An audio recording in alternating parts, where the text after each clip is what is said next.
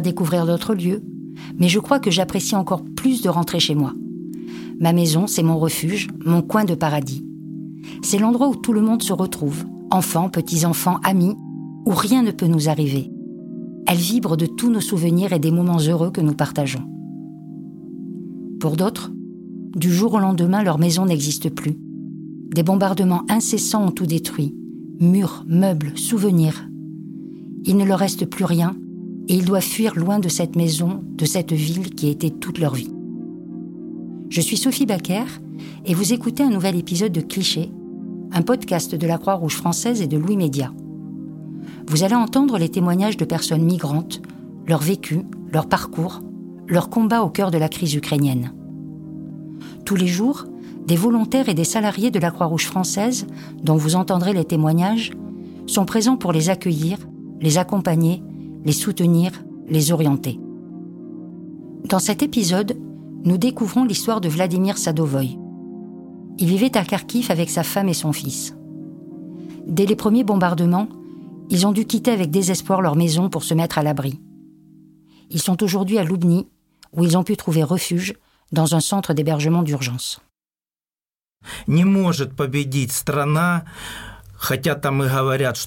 Quoi qu'on dise sur la puissance de l'armée russe, je ne crois pas qu'une armée dont les soldats volent nos affaires, nos sous-vêtements et nos machines à laver pourra remporter cette guerre.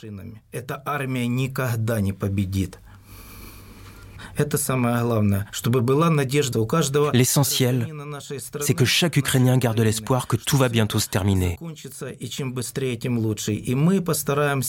On va tous essayer de contribuer à vaincre notre ennemi.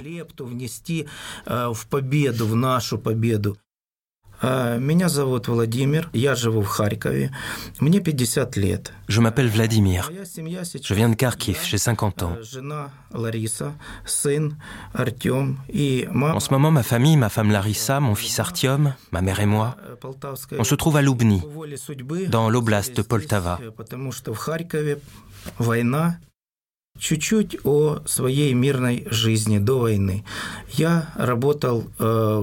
Le destin nous amenait ici car on ne pouvait plus rester chez nous à Kharkiv à cause de la guerre.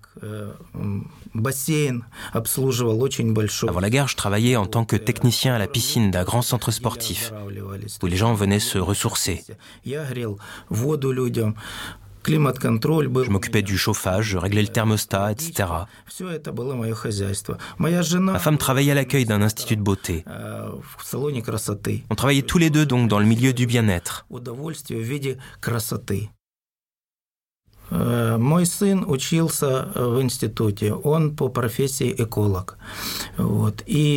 Mon fils était étudiant en écologie. Il a dû interrompre ses études à cause de la guerre. Donc lorsque la guerre a commencé le 24 février, on était obligé de quitter Kharkiv. On n'a pas quitté Kharkiv le jour même. On s'est d'abord réfugié chez ma mère, loin des bombardements. On était terrorisés par les explosions et par tout ce qui se passait autour de nous, par le chaos que la Russie a apporté chez nous avec cette guerre. Les avions militaires passaient au-dessus de nos têtes pour bombarder l'Ukraine. On savait tous qu'on risquait de mourir. Il y avait ce grondement dans l'air. Les gens s'éloignaient de la ligne de front pour se réfugier dans le métro, loin du danger. Je craignais pour ma vie et pour celle de mes proches. On pouvait mourir à tout moment.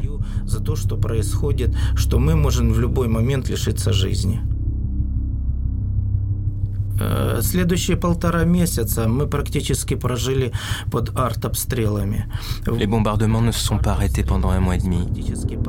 La ville était bombardée tous les jours, toute la journée. Toute ma famille, ainsi que mes voisins, et tous ceux qui ont dû se réfugier dans le métro, on espérait tous que tout cela allait s'arrêter. On était complètement désespérés. On espérait que la guerre allait s'arrêter, mais mais ce n'était que le début.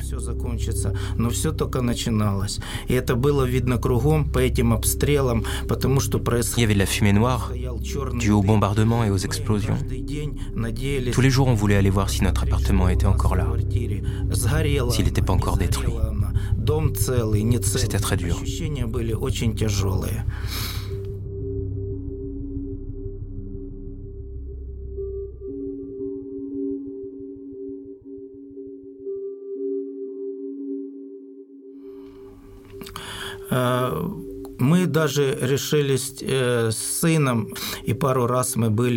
On a décidé avec mon fils de retourner à notre appartement pour prendre quelques affaires.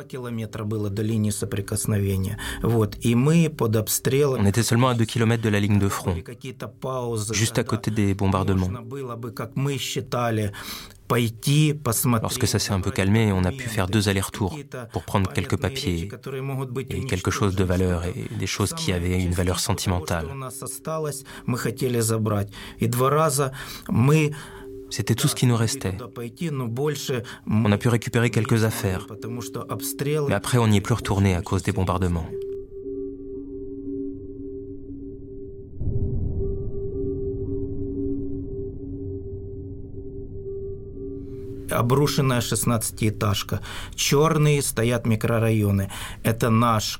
Notre immeuble de 16 étages s'est effondré.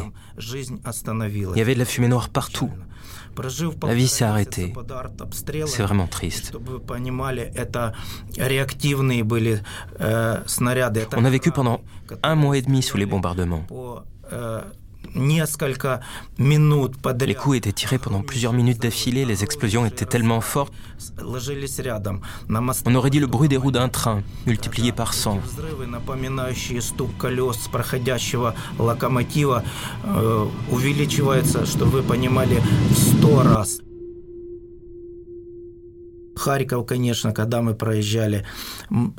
Même si la ville tenait toujours malgré les bombardements, on était obligé de partir, car on ne savait plus où aller.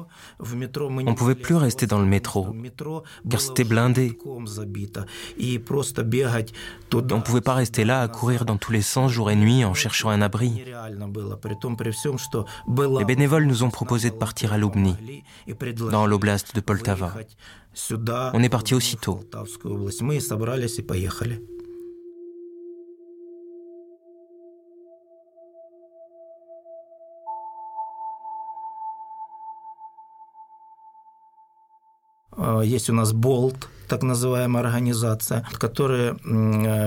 Une entreprise qui s'appelle Bolt nous a donné une voiture. Il y a aussi des particuliers, quelques organismes qui partagent des informations sur les endroits où on peut se réfugier en ce moment. Э, Il y a également un organisme géré par le maire de Kharkiv, Igor Terekov. Ses employés aident tous ceux qui se réfugient dans le métro en apportant de la nourriture, de l'eau potable et en partageant des informations sur comment quitter la ville et où se réfugier.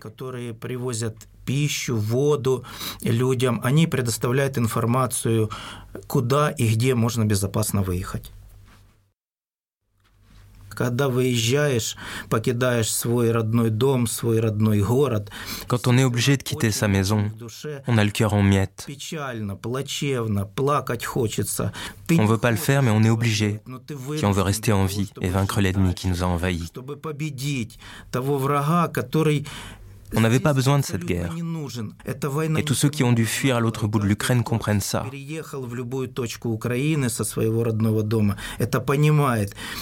Et même si on est tous inquiets, on garde toujours l'espoir et on fera tout notre possible pour se rapprocher de la victoire. должен принести нам победу, он быстрее и быстрее пришел.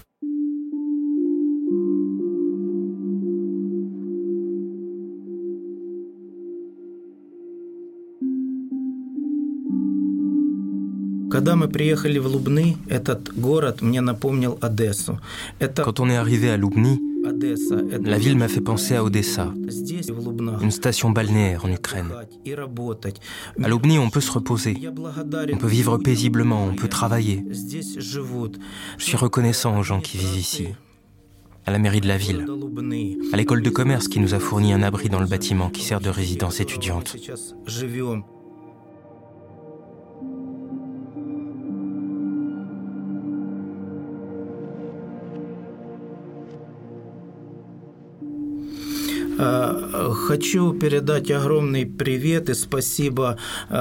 J'aimerais remercier l'organisation internationale La Croix-Rouge, dont les bénévoles nous ont rendu visite.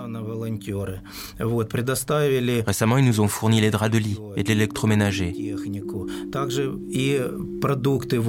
J'aimerais remercier également les autorités de la ville et de l'oblast de Poltava,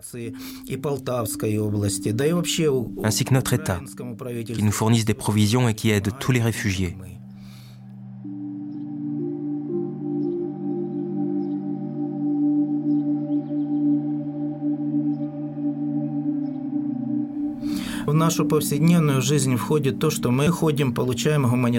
On reçoit des aides pour notre quotidien, car en ce moment, ni ma femme ni moi ne travaillons, comme la plupart des réfugiés. On s'est inscrit au chômage afin de trouver quelque chose.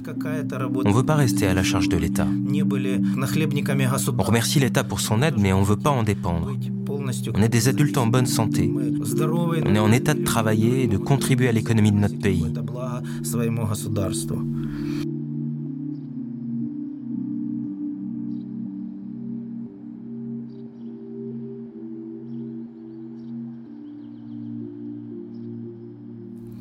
Наш день, прежде всего, в Лубнах, это мы э, просыпаемся где-то в 7 часов утра. Вот. Э, Tous les jours à Lubny, on se lève à 7 heures et on entend la ville se réveiller.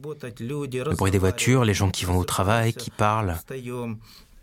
À 8 heures, on prend notre petit déjeuner, on parle des derniers événements. Après avoir parlé autour d'un thé avec nos voisins, on se prépare pour aller en ville. Pas seulement pour le plaisir, mais aussi pour rencontrer les gens, s'informer sur ce qui se passe en ville, sur le travail. Même si ça peut paraître un peu monotone, on essaie toujours de savoir s'il y a du travail, de comprendre ce qui se passe autour de nous. On profite du parc. tant qu'on n'entend pas les sirènes qui alertent lorsqu'il y a des bombardements à proximité. Quand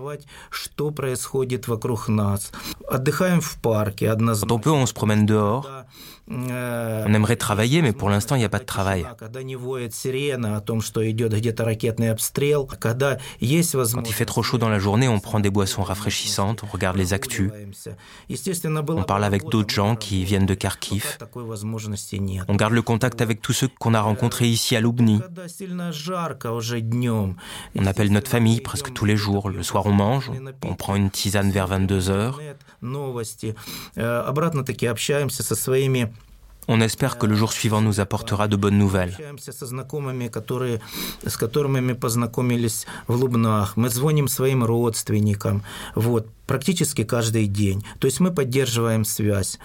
Que notre armée aura libéré des territoires occupés.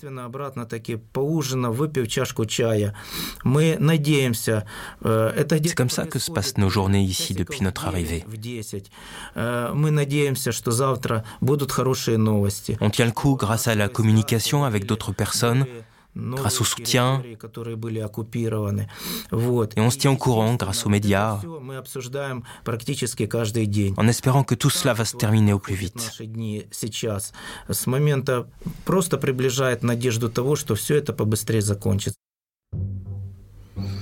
Могу сказать одно, что un être humain a besoin d'être entouré pour se soutenir mutuellement, peu importe la situation. Les gens ont besoin de se soutenir dans la tristesse et la joie, ou dans notre cas pendant la guerre. Et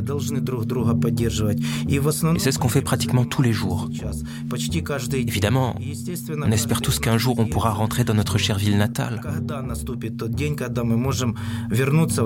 J'aimerais remercier notre armée qui se bat tous les jours pour nous rendre Kharkiv et d'autres régions qui ont été occupées.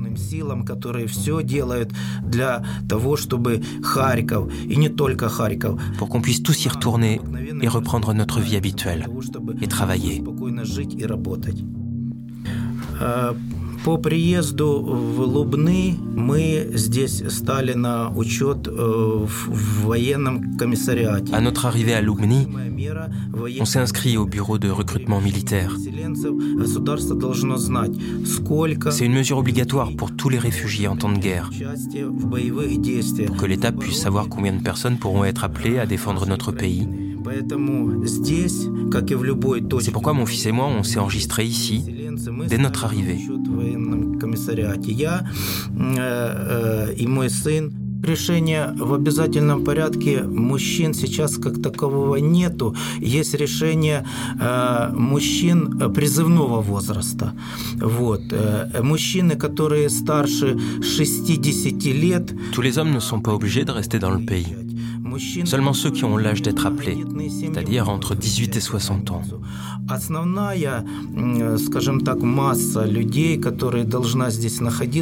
Les hommes plus âgés, les pères de familles nombreuses, peuvent quitter le pays. Mais la plupart doivent rester ici, et je trouve ça correct. Parce qu'on doit protéger notre pays. C'est nous qui avons choisi notre État. C'est nous qui l'avons élu. On ne doit pas s'opposer aux décisions justes que prend notre État.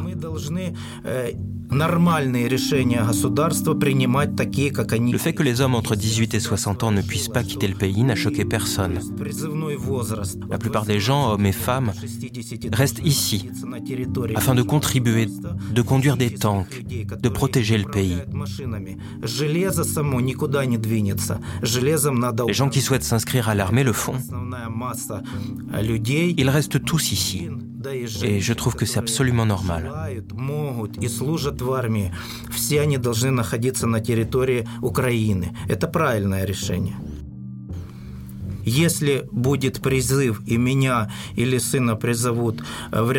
Si jamais mon fils ou moi on est appelé, on sera prêt à aller à la guerre et à défendre notre pays.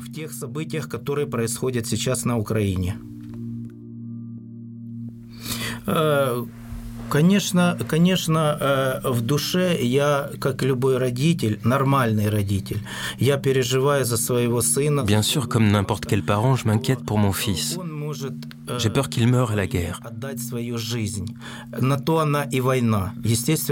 Car une guerre est une guerre, quoi qu'il arrive. Et si jamais mon fils Artyom est appelé et pas moi, je vais m'inquiéter pour son avenir. Je serai triste, évidemment, et je craindrai le pire.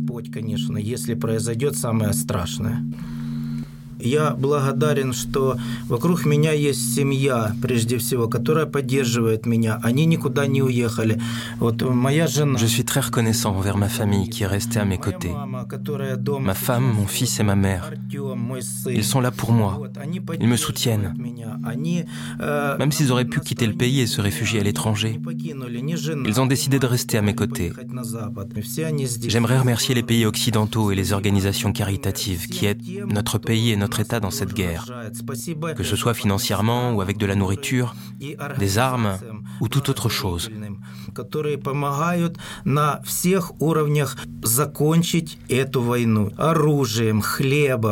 Je suis reconnaissant envers tous ces pays qui ne sont pas indifférents et qui s'opposent à cette guerre.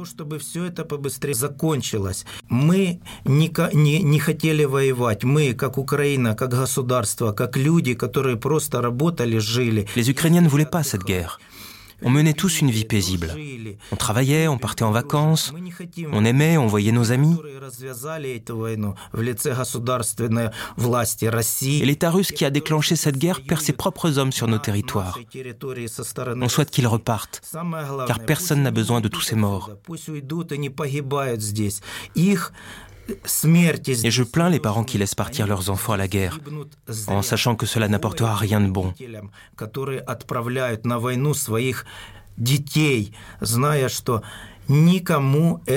La guerre n'apporte que la mort, la tristesse et la destruction. Vive l'Ukraine et vive nos héros.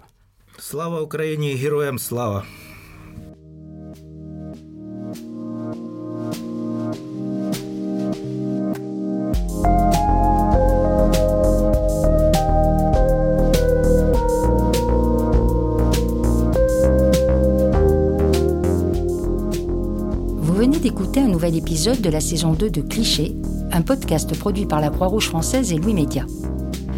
Anna Kononenko a fait le montage de cet épisode et a traduit en direct l'interview de Vladimir Sadovoy. Nicolas Vert en a fait la réalisation et le mixage. Marine Kéméré en a composé la musique. Manon Eugel a réalisé l'interview de Vladimir Sadovoy, dont la voix a été doublée par Olivier Martineau grâce à la traduction d'Alena Slezarenko. Elsa Berthaud a aidé à la production. L'illustration est de Lucie Barthes de Jean. Vous pouvez retrouver tous les épisodes de Clichés sur les sites de la Croix-Rouge française et de Louis Média et sur toutes vos applications de podcast préférées. Et pour ne manquer aucun épisode, abonnez-vous au flux. Pour en savoir plus sur les actions de la Croix-Rouge française, rendez-vous sur le site croix-rouge.fr. À très vite!